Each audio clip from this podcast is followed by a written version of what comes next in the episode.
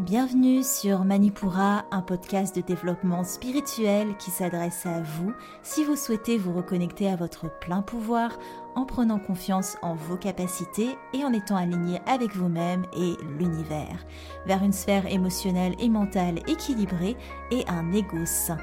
Je suis en bas, yoga thérapeute, énergéticienne, astrologue et ma mission est de vous aider à développer toutes les ressources déjà en vous. À travers des outils comme l'astral yoga, l'énergétique et l'écrit-thérapie, mon objectif est de vous rendre acteur de votre mieux-être et indépendant sur le chemin de votre spiritualité. Je vous souhaite une excellente écoute. Bonjour à tous et bienvenue sur le podcast Manipura.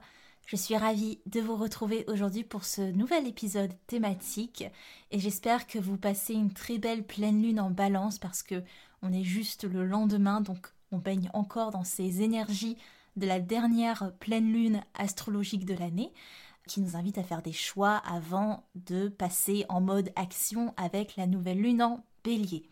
Et aujourd'hui, on va rester dans l'astrologie pour cet épisode thématique, mais vous allez voir, même si vous n'êtes pas un grand fan d'astrologie, j'aimerais vous prouver aujourd'hui qu'on peut utiliser l'astrologie comme outil de développement personnel, qu'on y adhère ou non, l'astrologie nous permet vraiment un panel d'outils pour se comprendre dans notre intériorité et comprendre le monde, que chaque signe a une belle leçon, une belle force que l'on peut s'approprier, pour s'améliorer, pour évoluer, qu'on croit à l'astrologie ou non.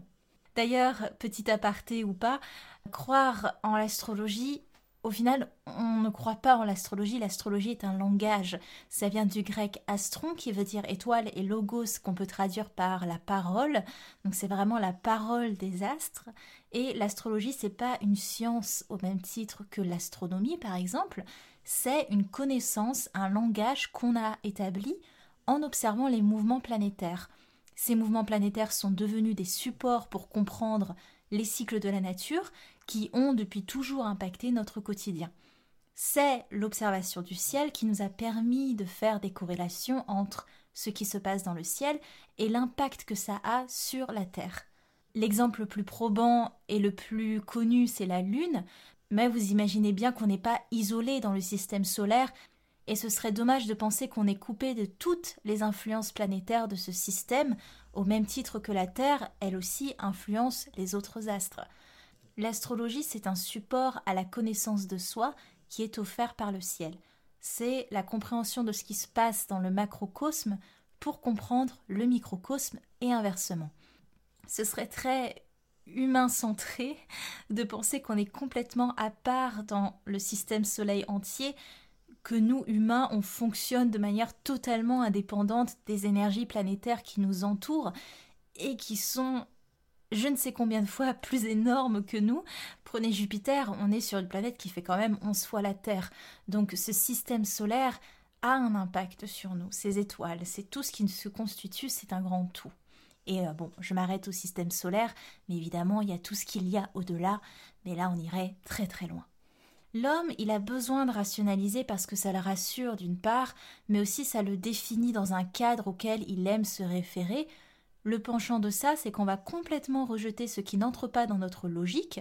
Si vous voulez, l'erreur, c'est d'appréhender l'astrologie comme une science alors qu'elle décrit tout simplement l'énergie de symbole qu'on peut observer dans le ciel, énergie qui a été définie par le ressenti qu'on a eu depuis la Terre à la découverte de ces symboles. Par exemple, l'énergie du bélier, on va le décrire après, c'est une constellation que l'on peut bien observer à partir du printemps et ça nous permet de voir, ah, quand je peux voir cette constellation dans le ciel, ben, la nature euh, s'épanouit, il y a des fleurs, il y a, plein de choses, la nature se réveille du sommeil de l'hiver. Donc on a associé cette énergie, cette manifestation de la nature du printemps à cette constellation bélier qu'on pouvait observer dans le ciel.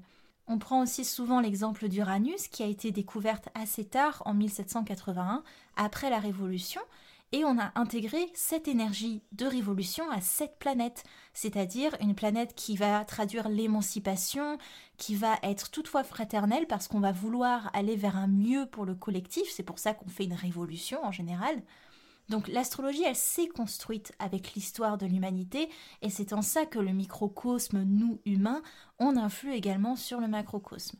Voilà, c'était une petite ou grande aparté, mais c'était à mon sens indispensable de poser les choses sur l'astrologie. Et vous l'aurez compris, en tout cas je l'espère, que l'astrologie c'est un merveilleux outil de développement personnel et spirituel. Et aujourd'hui dans ce podcast, je ne suis pas là pour vous parler des fondements de l'astrologie, quoique, mais des signes du zodiaque en tout cas, et en quoi chacun d'eux est une étape indispensable et indissociable de l'évolution de notre âme. Avant de rentrer dans le vif du sujet, et je sais que je me suis un petit peu emportée pour l'intro de cet épisode, je vous lis un avis de Yansu qui m'a été laissé il y a un petit moment déjà sur une consultation d'astrologie qu'on avait faite ensemble, et qui dit j'ai demandé une séance d'astrologie et bas a été très claire et pertinente dans sa lecture et ses explications. Je l'ai suivie facilement même si je suis néophyte dans ce domaine et je la recommande vivement. Merci encore. Merci à toi Yansu, c'était un plaisir de faire ta carte du ciel, c'est toujours très révélateur et très intéressant de pouvoir poser les choses de manière concrète sur une carte de toutes ces énergies qui nous traversent et qui nous conduit comme un moteur à travers notre incarnation. Merci beaucoup pour ton avis et si comme Yanso vous voulez me laisser un petit avis ou classer le podcast Manipura 5 étoiles sur Apple Podcast, n'hésitez pas. C'est ce qui permet vraiment à Manipura d'avoir un bon référencement. Et pour ceux qui n'ont pas Apple Podcast, rien que de partager l'épisode, ça permet aussi à Manipura d'avoir une meilleure visibilité. Et d'ailleurs, je remercie déjà tous ceux qui partagent. C'est tellement précieux pour moi et ça me fait tellement plaisir à chaque fois. Une dernière chose, et on se lance dans le sujet qui va être assez long, je pense je vous conseille de rester jusqu'à la fin parce que je vais vous faire une annonce très importante pour Manipura cette année. Les abonnés sont déjà au courant depuis hier parce qu'ils sont toujours au courant en exclusivité, mais il est temps de révéler tout ça au grand jour et ça a un lien direct avec le podcast d'aujourd'hui évidemment, donc c'est pour ça que je vous en parle à la suite de ce podcast.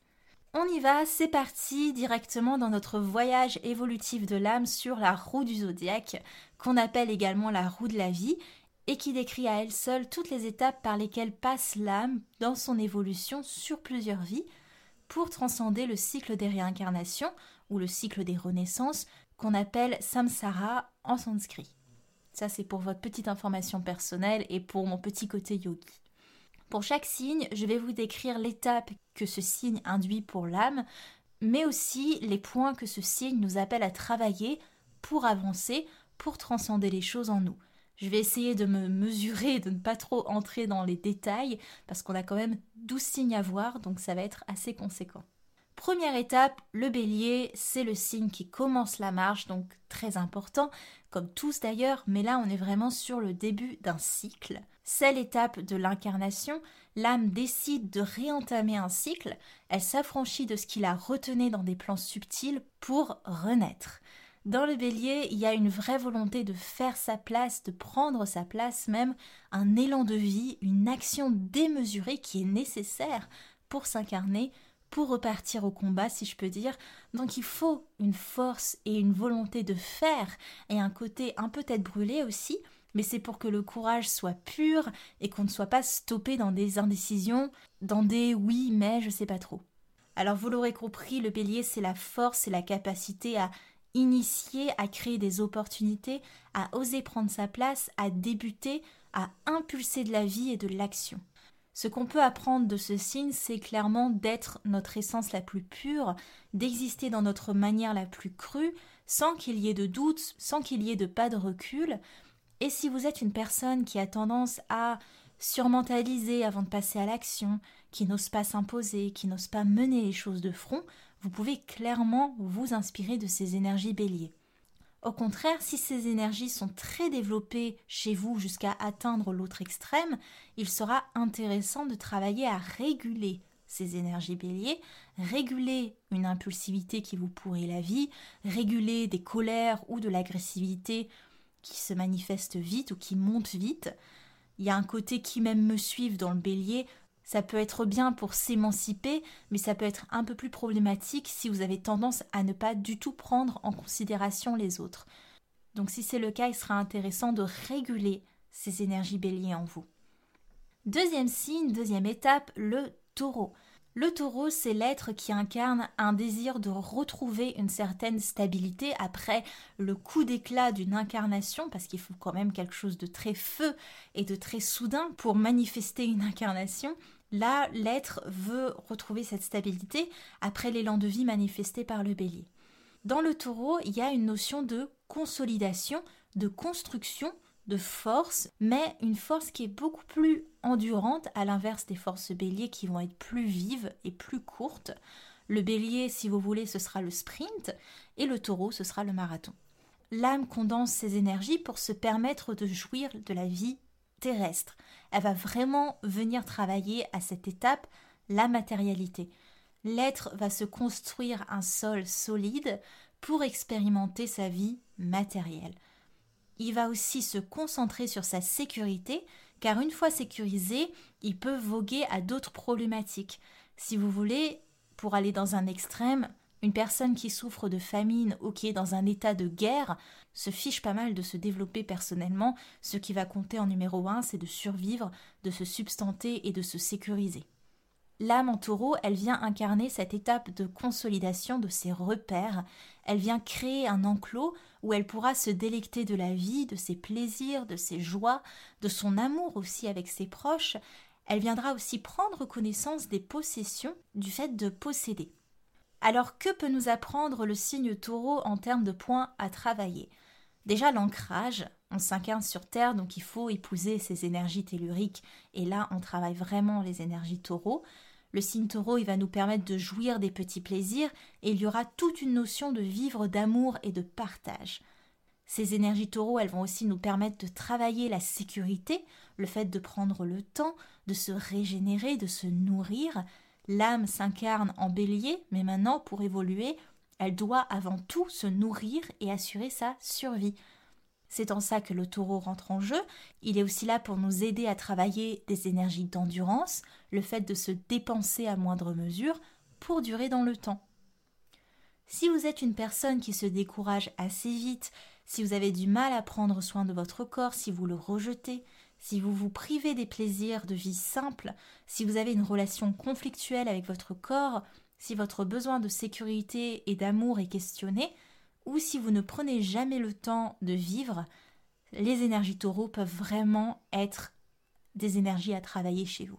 On peut aussi travailler à les réguler. Si les énergies taureaux sont trop présentes, ça peut être manifesté par une personne avec trop d'ancrage qui a du mal à entrer en mouvement. Si le changement vous fait peur, si l'impermanence des choses qui sont une réalité vous fait peur et que vous avez du mal à appréhender ça, si vous êtes trop attaché au matériel, tout ça, c'est des énergies taureaux à réguler, ou des énergies qu'on peut réguler en appréhendant d'une autre manière les énergies taureaux. Troisième signe, troisième étape, les gémeaux. Ici, l'âme va apprendre à s'exprimer, à dialoguer avec le monde. Maintenant qu'elle s'est incarnée, qu'elle s'est nourrie, elle va pouvoir s'ouvrir au monde, s'ouvrir aux autres. Il y a vraiment ici l'idée qu'on va apprendre par le reflet que nous renvoie autrui, on va du coup chercher à se comprendre et à s'identifier, à prendre sa place en se calibrant aux autres. C'est ce qui confère entre autres aux Gémeaux leur capacité d'adaptation et il y a une curiosité naturelle à ce moment-là pour l'âme qui va chercher à découvrir tous les possibles qu'offre le monde. Il y a aussi en Gémeaux cette notion de fuite de soi-même, c'est le revers, parce que notre attention est trop fixée sur l'extérieur on fuit la connaissance de soi, alors même que le but premier, c'était de se connaître à travers l'image que nous renvoie l'autre. On retrouve en Gémeaux cette notion de mouvement également, on sort de la matière du taureau pour se mouvoir et découvrir l'horizon. Pour s'affranchir de ces énergies terres, il va falloir presque un rejet de la passivité, et les Gémeaux sont toujours en mouvement, quitte à s'épuiser même. L'âme, elle explore ainsi, elle découvre, mais elle se disperse aussi. Alors les énergies Gémeaux sont au top si vous devez travailler à être plus curieux, à vous ouvrir à plus d'échanges, si vous devez plus communiquer, si vous avez du mal à vous adapter, si vous avez besoin et envie d'apporter du mouvement, si vous avez envie de développer votre intellect et votre compréhension du monde, là on peut vraiment travailler à augmenter les énergies Gémeaux. Au contraire, on peut travailler à les redéfinir si vous êtes une personne qui est très nerveuse, qui est très dispersée, qui n'osent pas se regarder en face, ou si vous vous définissez uniquement par rapport au regard des autres, là on peut travailler à calmer ces énergies gémeaux qui sont trop présentes. La quatrième étape, le signe du cancer, c'est en cancer que l'âme va réellement s'atteler à naître à elle-même, naître dans le sens de naissance. Là où le bélier s'incarnait, le cancer naît. Il y a en cancer une double notion, celle de l'enfant et de la mère. Il y a une double recherche d'être à la fois protégé, mais aussi d'être celui qui protège. La sensibilité se déploie réellement dans le signe cancer parce que les sens sont au taquet pour s'assurer cette protection. En taureau, il y a déjà une sensibilité dans le sens créatif. On va créer les choses pour les faire siennes et s'assurer une sécurité. En cancer, on va sentir les choses. C'est une sensibilité qui est pour assurer ses arrières. J'en parlais lors de la pleine lune en cancer, c'était la dernière pleine lune de l'année 2020. Le cancer, c'est le symbole du crabe, avec d'une part une carapace pour se protéger et d'autre part des pinces pour se défendre. Donc il y a vraiment cette notion de protection qui est là. Les sens sont vraiment développés parce qu'on en a besoin pour s'assurer d'être protégé. C'est en cancer qu'apparaît aussi la notion d'évolution parce que si on est la naissance, il y a la notion de grandir, mais il y a aussi la notion de mourir, alors c'est en cancer aussi qu'apparaissent les peurs sur la vie en général, et en découle une certaine dépendance aux choses ou aux personnes auxquelles on se rattache parce qu'on a peur de les perdre, on a peur de perdre notre cocon protecteur. C'est dans le signe cancer qu'on renoue avec l'émotionnel également, là où le bélier était dans l'action, le taureau dans le matériel et le gémeaux dans le mental, en cancer on va vraiment se relier à ces perceptions. Les points qui nous appellent à travailler les énergies cancer. Les énergies cancer, on peut les utiliser si on a besoin de se reconnecter à sa sphère émotionnelle, si on a besoin de se reconnecter avec son enfant intérieur aussi, à son intuition, à ses perceptions, à sa sensibilité, à son énergie maternelle. Bref, les personnes qui sont très coupées de tout ça, ça va être intéressant pour elles de travailler ces énergies cancer. On peut aussi travailler la protection si on en manque d'ailleurs. A l'inverse, les personnes qui sont très susceptibles, qui ont peur de tout, très facilement, pour qui la moindre émotion vient bouleverser leur monde intérieur, des personnes qui sont trop sur la défensive, qui se sentent attaquées de toutes parts et qui n'ont pas envie de grandir aussi, qui ont peur de se lancer hors de leur zone de confort, là on va travailler à réguler des énergies cancer qui sont en excès. Cinquième étape de notre roue de la vie, de notre roue du zodiaque, le lion.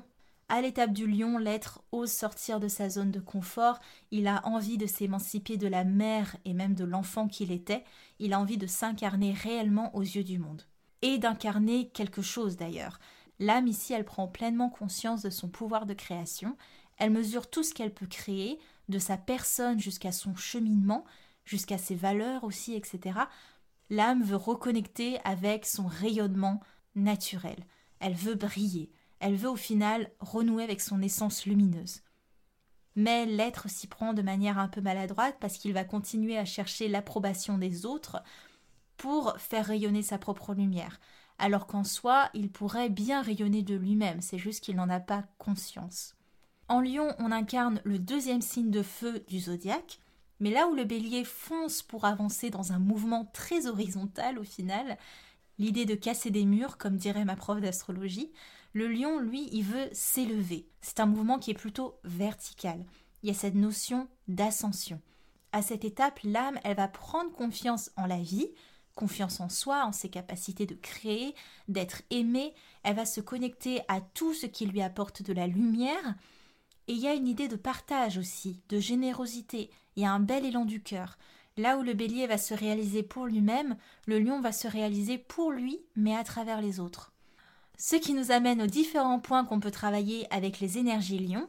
Si vous êtes une personne qui se fait toute petite, qui manque de joie, qui aurait bien besoin de rayonner, de s'affirmer, qui a un manque de créativité, de confiance, d'estime d'elle-même et de fierté, de foi aussi en la vie, en son incarnation, si on n'est pas à l'écoute de son cœur, de ses envies, de ses aspirations, si on veut juste apprendre à rayonner sur sa vie, tout simplement, là on peut travailler à augmenter les énergies lions. Au contraire, si on a des énergies qui tendent vers la vanité, si on frôle l'autoritarisme, si on s'impose aux autres plus que de raison, Si on est irrespectueux, si on abuse de sa force et de son pouvoir, là on peut travailler à réguler des énergies lions qui seraient en excès. Sixième signe, la Vierge. Ici, l'être va entamer un vrai travail d'observation, de jugement sur le monde qui l'entoure. Il va réellement appréhender le monde terrestre avec l'intellect. Il va porter attention aux détails, il va analyser, et c'est là la manifestation de la conscience supérieure qui toque à la porte, l'idée que moi, âme, je ne suis pas qu'un être incarné. La Vierge, elle fait le lien entre tout ce qui appelle le zodiaque terrestre, donc du bélier au lion, et le zodiaque céleste, de la balance au poisson. Et il faut bien beaucoup de recul et d'analyse pour faire la bascule entre ces deux plans. L'âme ici va être beaucoup plus minutieuse dans ses actions, dans ses pensées, dans ses réactions. Elle va plus facilement comprendre que ses actes amènent à des effets et elle va être beaucoup plus regardante sur ce qu'elle manifeste parce qu'elle a le souci de s'améliorer, de bien faire les choses, d'être aux petits soins, mais ça, ça peut la pousser à une retenue, à être trop dans le contrôle et dans l'exigence vis-à-vis d'elle-même et des autres. Les énergies vierges, on peut travailler à les développer si on manque de régularité, si on manque de recul sur les choses, de sens critique, d'analyse, de volonté aussi. C'est une énergie intéressante à travailler pour les personnes qui se laissent emporter trop vite par leurs émotions ou pour les personnes qui agissent sans réfléchir ou celles qui manquent de rationalité. Au contraire, on va réguler ces énergies vierges si elles sont trop présentes, si on est dans le jugement permanent et vraiment contre-productif, si notre perfectionnisme se retourne contre nous, et si on a tendance à se sacrifier à la tâche, si on ne se laisse pas de temps de pause, je sais de quoi je parle avec ma lune en vierge, si on est beaucoup trop dans le faire plutôt que dans l'être, et si on est trop dans le mental au lieu du ressenti, là on peut vraiment travailler à réguler les énergies vierges. Septième étape, l'âme en balance, elle expérience l'union avec les autres êtres. Il ne s'agit plus ici d'explorer par curiosité, mais vraiment de s'unir, d'évoluer ensemble, de vivre en cohésion avec l'autre. L'âme ne souhaite plus évoluer seule, elle a besoin et envie de partager cette expérience avec un autre. Pour vous aider, il y a une image de ma professeure d'astrologie, encore une fois, que j'aime bien. C'est l'image de la balance avec un seul plateau. Forcément, il n'y a pas d'équilibre possible alors il y a vraiment cette recherche d'un autre pour trouver son équilibre. Ce sont des énergies de tolérance, d'accueil, parce qu'elles vont accepter l'autre. Il y a aussi dans ce signe la notion d'équilibre et de déséquilibre, évidemment, et il y a le fait de se projeter à travers l'autre pour une recherche d'harmonie. L'âme en balance, elle va rechercher cette harmonie des êtres, et ce sont des énergies d'aisance, de justesse, de diplomatie parce qu'elles entrent facilement en contact avec autrui et elles souhaitent une harmonie constante. Les énergies balance, on peut les travailler si on a du mal à prendre en considération l'opinion des autres, si on cherche à s'harmoniser, si on cherche à trouver un équilibre, si on souhaite établir un contact durable avec les autres, si on a du mal à aller vers les autres, à être diplomate, ou si on a du mal à révéler la beauté en chaque chose, si on a peur de l'engagement, si on a peur de la solitude, si on se refuse à l'amour de manière générale, on peut travailler à développer les énergies balance si on a tendance à être trop tranché aussi et pas assez à l'écoute. Là où on peut les réguler, ces énergies balance, c'est quand on a une tendance à maintenir une harmonie de façade, une harmonie de surface, si on fuit les conflits aussi. Et si on use de son charme pour amener les autres vers là où on veut qu'ils aillent, si on est trop complaisant, si on met les autres sur un piédestal, si on vit à travers l'autre, là on peut travailler à réguler ses énergies, balance en excès. Huitième étape, huitième signe, le scorpion. En scorpion, l'âme va tout déconstruire. C'est l'étape de faire mourir pour transformer. C'est un petit peu la bête noire du zodiaque et pourtant c'est l'étape indispensable. C'est l'étape de transmutation, c'est une étape où la psyché, la profondeur de l'être, les méandres vont apparaître à nous. L'âme ici, elle va faire face à ses peurs, à sa partie sombre. Elle va comprendre que sa partie sombre a autant d'intérêt dans son évolution que sa part lumineuse. Il y a un vrai travail de compréhension et de lutte devant les pulsions qui vont se manifester. c'est une étape nécessaire pour accéder à un plan supérieur. Il faut laisser mourir ce qui doit l'être pour renaître. Alors les énergies scorpions, c'est des énergies qui sont très perspicaces et très lucides parce qu'elles ont besoin de cette lucidité pour entamer tout ce travail introspectif. Elles osent aller au-delà du voile pour mettre en lumière l'obscurité. Ce sont des énergies de pouvoir. Il y a ce contrôle qu'on exerce ou pas sur nos pulsions et ou sur les autres. Et tout ça, ça va être remis en question. Ce sont de toute façon des énergies de remise en question. Ce qu'on peut travailler avec les énergies scorpions, c'est d'oser se remettre en question, de bousculer l'ordre des choses, d'oser aller gratter le fond de notre être, les parties un petit peu boueuses qui étaient cachées jusque-là, de nettoyer tout ça. On peut aussi les travailler si on a besoin de transmuter quelque chose, de se transformer intérieurement, de trouver la force de se battre, d'avoir de la persévérance, de la lucidité, d'accepter notre part sombre pour révéler notre part lumineuse. Tout ça, ce sont des points qu'on peut travailler avec les énergies scorpions. Au contraire, on va travailler à réguler les énergies scorpions s'il y a une tendance à l'autodestruction, à la fatalité, à la remise en question permanente et contre-productive. On en avait parlé lors de l'épisode sur le burn-out, l'épisode 11 ou 12, je ne sais plus. Eh bien, la remise en question qui est permanente, c'est ça peut mener à un burn-out spirituel parce que on est dans des énergies scorpions à l'excès, on est dans une remise en question qui nous met plus bactère au lieu de nous faire avancer. On peut aussi réguler les énergies scorpions si on a tendance à l'abus, aux excès, ou si on exerce trop de pouvoir, si on se perd beaucoup trop loin dans sa psyché, si on est dans une énergie torturée, là il y a une régulation qui est nécessaire. Neuvième étape, après l'étape tumultueuse du scorpion, l'âme en Sagittaire. Elle va de nouveau s'ouvrir, elle va de nouveau explorer, mais aussi enseigner de son expérience. Parce qu'elle a déjà vu son petit vécu quand même. C'est l'étape de l'abondance, c'est l'étape de l'expansion de l'être, du sans limite. Il y a une curiosité d'apprendre, de se nourrir d'expériences, d'aventures, vraiment un appel à la liberté, à la spiritualité aussi et à la connaissance l'âme en Sagittaire va entrer en quête, elle va s'émanciper et se porter vers ses objectifs, elle va être dans la transmission, dans la passion, il n'y a pas de demi-mesure en Sagittaire, elle est vraiment déterminée parce qu'elle est portée par des idéaux forts et une envie de profiter, une envie de tenter sa chance. L'âme en Sagittaire, elle est partagée entre l'exploration terrestre et l'exploration céleste, et elle prend vraiment le meilleur des deux mondes, ce qui lui permet d'éveiller son optimisme, et parce qu'elle est dans une logique aussi d'aller de l'avant. Faut avoir l'image du Sagittaire qui vise avec son arc, avec ses flèches, qui vise un objectif. Donc il y a vraiment cette idée d'évolution, de viser loin, de projection sur le chemin qu'on veut emprunter. Donc on sait où on va, et ça, ça permet quand même un sacré optimisme de base, de savoir ce qu'on veut et de savoir où on va et de savoir ce qu'on a envie de faire.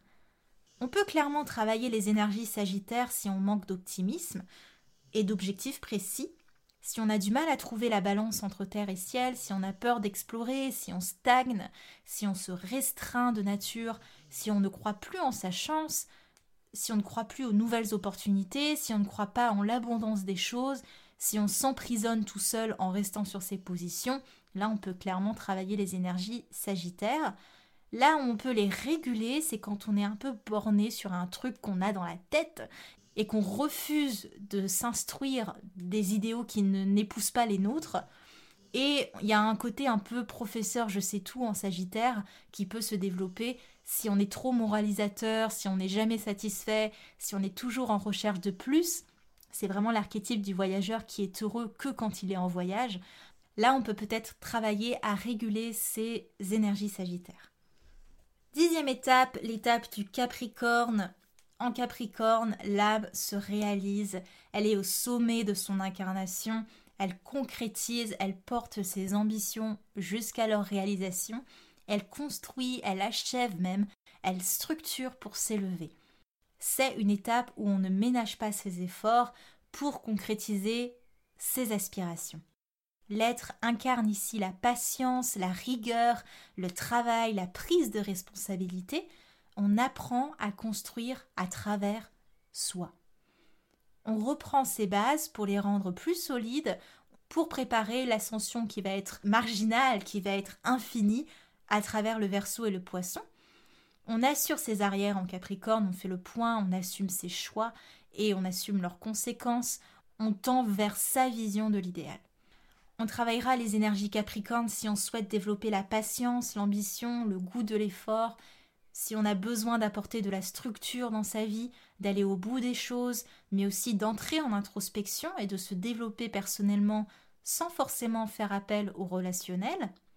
Par contre, on travaillera à les réguler si on a tendance à trop se couper du monde, à se couper de son émotionnel, si on est trop rigide avec nous-mêmes et les autres, si on attend trop de nous, si on a du mal à se lâcher la grappe et si on a du mal à lâcher prise de manière générale, à se laisser vivre, et si on se coupe trop de notre enfant intérieur, là on va travailler à réguler les énergies capricornes.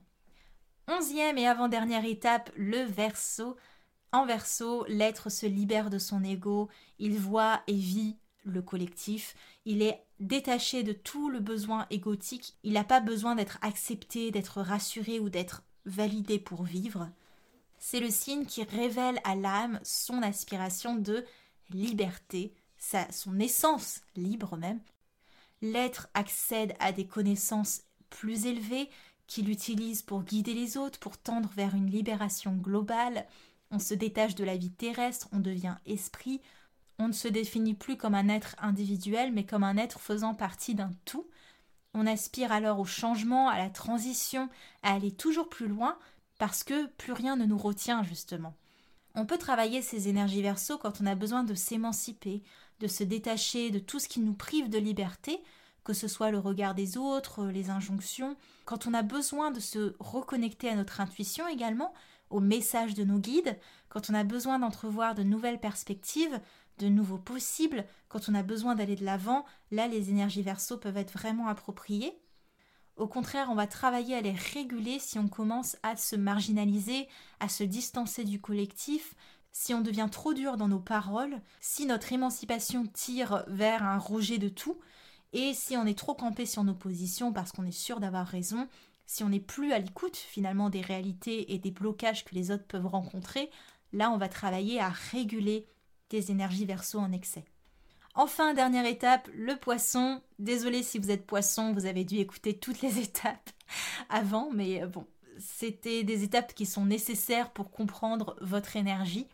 Le poisson, il incarne l'âme qui reconnecte avec son essence originelle et qui retrouve la source. On fusionne, on ne fait qu'un, on est en totale osmose, on n'est plus dans notre incarnation, on l'a concrétisé, on a appris ce qu'on devait y apprendre et on est dans la conscience supérieure, on est dans l'amour pur, on est dans le don de soi. L'âme, elle est connectée à ses aspirations profondes, l'expérience humaine est dépassée. Alors l'âme, elle sait si, oui ou non, elle doit se réincarner en bélier pour expérimenter d'autres choses, ou si elle a fini son cycle de réincarnation de samsrara. On travaillera les énergies poissons si on veut se reconnecter à sa sensibilité, au ciel, à l'amour inconditionnel, aux hautes vibrations, si on veut travailler le pardon, le don de soi, la compassion, si on veut se permettre de rêver, de s'alléger, de lâcher prise, de s'exprimer aussi tel qu'on est, on les régulera par contre si on a tendance à se sacrifier pour les autres, si on est trop lunatique au point où ça nous empêche de vivre normalement, si on est dans une empathie malsaine où on va prendre tout pour alléger les autres, ou si on est dans des fusions malsaines où on va finir par totalement se perdre dans l'autre, si on a du mal à cerner les gens aussi tels qu'ils sont, ou si on se laisse emporter trop vite par un émotionnel débordant, là on travaillera à réguler les énergies poissons. Vous l'aurez compris, le panel de possibles en termes de développement personnel et ou spirituel grâce au zodiaque, il est infini. Il y a encore énormément de choses à dire. Il y a les axes entre les signes qu'on peut travailler. Je vous ai fait vraiment un topo, mais même le topo en soi était assez long. On peut vraiment voir le zodiaque comme une roue évolutive pour votre âme, et chaque étape est importante, et chaque âme fait le choix de travailler une énergie. C'est pas parce que vous êtes poisson de signe solaire que vous avez transcendé toutes les étapes, peut-être qu'il vous faut quelques petits éléments d'autres signes pour vous développer. N'oubliez pas, vous êtes un savant mélange de tous les signes et chacun a plein d'éléments à vous apporter. Maintenant que je vous ai décrit tout ça, il est temps pour moi de vous annoncer la grande nouvelle et surtout pour vous féliciter d'avoir tenu jusqu'au bout. J'espère que cet épisode vous aura plu dans tous les cas. J'ouvre en 2021 un programme qui s'appelle Programme de méditation astrale. Ce sera une plateforme de méditation en ligne où vous pourrez piocher à la carte les méditations selon vos problématiques, vos objectifs et vos envies également. Vous aurez dans ce programme d'abord des aides pour commencer la méditation ou pour adapter la méditation à vous, à votre rythme si vous êtes déjà pratiquant. Il y aura des méditations astrologiques, c'est-à-dire que pour chaque signe, il y aura plusieurs méditations pour travailler l'énergie de ce signe. Comme on a vu tout au long de ce podcast, toutes les possibilités pour tous les signes. Donc il y aura ces méditations astrologiques. Par exemple, vous avez besoin de vous émanciper, on va aller travailler des énergies verso. Vous avez besoin euh, de reconnecter avec votre sensibilité, on va aller dans des énergies cancer. Donc vous pouvez vraiment choisir en fonction de l'énergie et de votre besoin aussi du moment. Il y aura des méditations énergétiques pour chaque corps subtil, par exemple, comme on a vu euh, dans euh, tous les épisodes sur la série des corps subtils, avec dans ces méditations énergétiques des méditations plus centrées sur le microcosme, donc sur votre énergie, comment l'apprivoiser, comment vous aligner avec elle, et des énergies plutôt sur le macrocosme, vous connecter aux saisons, aux éléments, à entrer en contact avec vos guides également. Il y aura aussi des méditations yogiques où là on va plutôt adapter des pratiques yogiques à une pratique de méditation où on va travailler des méditations par le souffle avec des pranayama, des techniques de respiration. Il y aura aussi des méditations par chakra évidemment, aussi des méditations karmiques, des bains sonores, une boîte à outils aussi avec des petites vidéos tuto pour les choses que vous me demandez régulièrement, comment utiliser un oracle, comment utiliser un pendule, etc. Il y aura encore plein d'autres choses. Je ne vais pas tout vous dire maintenant parce que sinon on n'a pas fini. Mais sachez en tout cas que ce programme est en cours de création et il sera disponible en 2021 et j'ouvre officiellement la liste d'attente qui se trouve en lien dans les notes de l'épisode. C'est une liste d'attente, mais en soi, le programme est ouvert à tout le monde. C'est juste pour vous permettre d'avoir une remise quand le programme sera sorti. Ça ne vous oblige absolument pas à investir dans le programme quand il sera lancé, mais si vous voulez tenter l'aventure, Sachant que vous êtes inscrit sur la liste d'attente, vous avez une remise en tout cas qui vous sera appliquée. Voilà, je vous laisse regarder les notes de l'épisode. Je suis hyper heureuse de pouvoir vous en parler enfin. Je vous en parlerai de toute façon dans d'autres épisodes, c'est sûr et certain. J'espère que ce programme vous donne envie parce que moi, il me donne grave la patate de me dire que je vais travailler là-dessus en 2021. Et aussi, ce sera un programme qui ne sera pas figé dans le temps, c'est-à-dire que je vais toujours rajouter des méditations dessus. Une fois que vous avez investi dedans, vous y avez accès à vie. Et je rajouterai des méditations au fur et à mesure des podcasts. Par exemple, si je fais un podcast sur le burn-out spirituel, bon, je l'ai déjà fait, mais j'aurais fait une méditation à ce moment-là sur le burn-out spirituel. Donc voilà, les possibilités d'évolution sont infinies et je suis hyper heureuse de vous proposer ça. Je vous laisse après ce long épisode. N'oubliez pas de me noter si vous voulez sur Apple Podcast ou de me laisser un commentaire. C'était en bas de Manipura. À lundi prochain. Merci. Manipura, c'est déjà terminé pour aujourd'hui.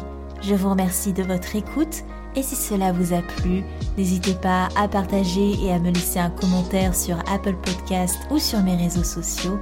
En attendant, vous pouvez télécharger gratuitement toutes mes ressources en cliquant dans le lien de la description de l'épisode pour apprendre la corrélation entre le cycle lunaire et le cycle féminin, débuter la méditation, l'astral yoga ou votre propre journal de gratitude. Quant à moi, je vous dis à la prochaine et surtout prenez bien soin de vous.